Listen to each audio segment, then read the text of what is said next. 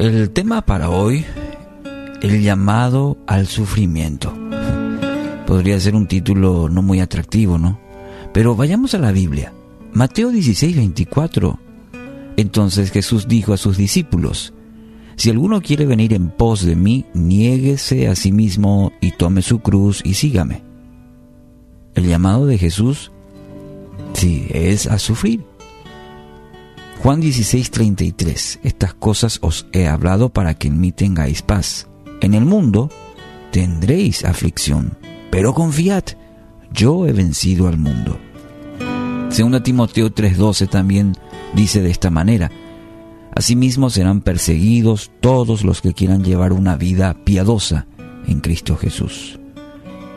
Lucas 9:57 en adelante dice, encontramos el costo de seguir a Jesús en contrapartida como por ejemplo el tener comodidad, inclusive el duelo o el despedirse de una familia. Ahí en esos versículos, desde el 57 al 62, Jesús mismo detalla ahí y del costo que sería seguir a Jesús. De dejar comodidad, inclusive uno le dice, eh, espera un ratito, voy a eh, enterrar a mi familiar. Otro dice, voy a despedirme. Y Jesús es claro en el sentido que el seguir a Jesús tiene un costo y el costo es alto. Si miramos el caso del joven rico, por ejemplo, ¿recordás?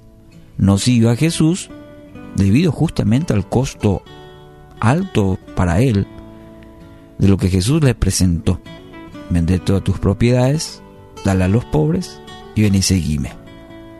¿Y cómo se fue el, joven? Se fue triste porque amaba. No estuvo dispuesto a seguir a Jesús, no estuvo dispuesto a sufrir el costo. Una de las cosas más maravillosas de la, palabra y específicamente en el Nuevo Testamento es que casi nunca indica el sufrimiento sin mencionar también los beneficios o las bendiciones del sufrimiento. Y muy a menudo esto tiene que ver con el gozo, lo que estábamos hablando ayer. Ayer mencionábamos el llamado al gozo, hoy el llamado al sufrimiento. ¿Por qué? Porque ambas, según la palabra, muy a menudo van de la mano. El beneficio o la bendición del sufrimiento en la vida del creyente es el gozo. Sí. Los cristianos no hablan de sufrimiento a menos que también mencionen el gozo. Es en ese momento, en esa circunstancia donde puede experimentar el gozo que viene únicamente del Señor. Y esa es la, la, diferencia. Lo que hace que la cruz valga la pena es el gozo, porque nos da la fuerza para llevarla. El gozo del Señor es nuestra fortaleza. El gozo y sufrimiento son aspectos necesarios para el creyente, para el cristiano.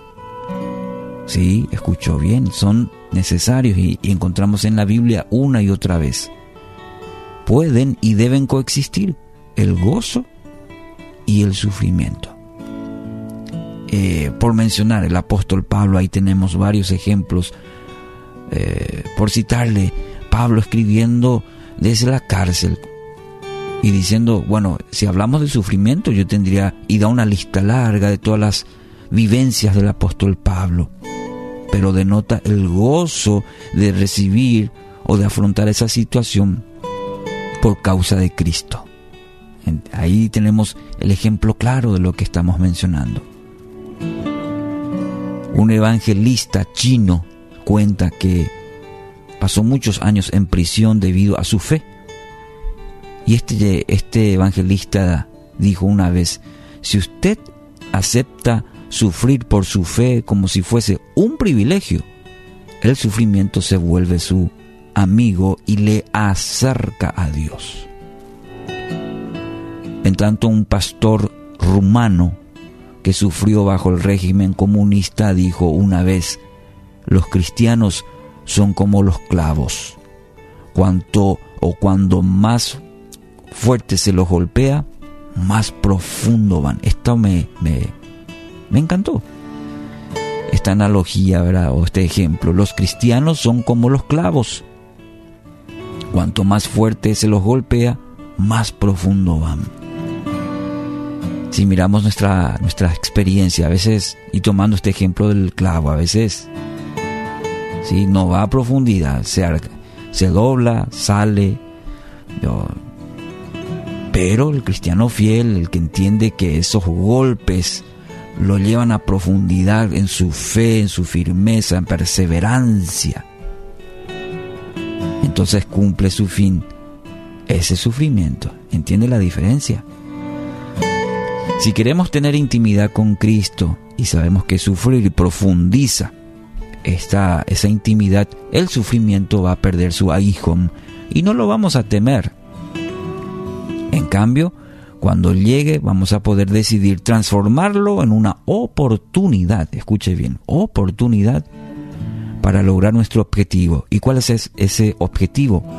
Acercarnos y conocer más a Dios. Es ahí, en ese proceso que Dios utiliza muchas veces, ese sufrimiento, pedir a Dios que nos ayude a transformarlo en oportunidad para acercarnos más a Dios y conocerlo más. Que sea hoy eso en su vida. Ore de esta manera. Ayúdame Señor hoy a través de esta situación a acercarme más a ti y conocerte más.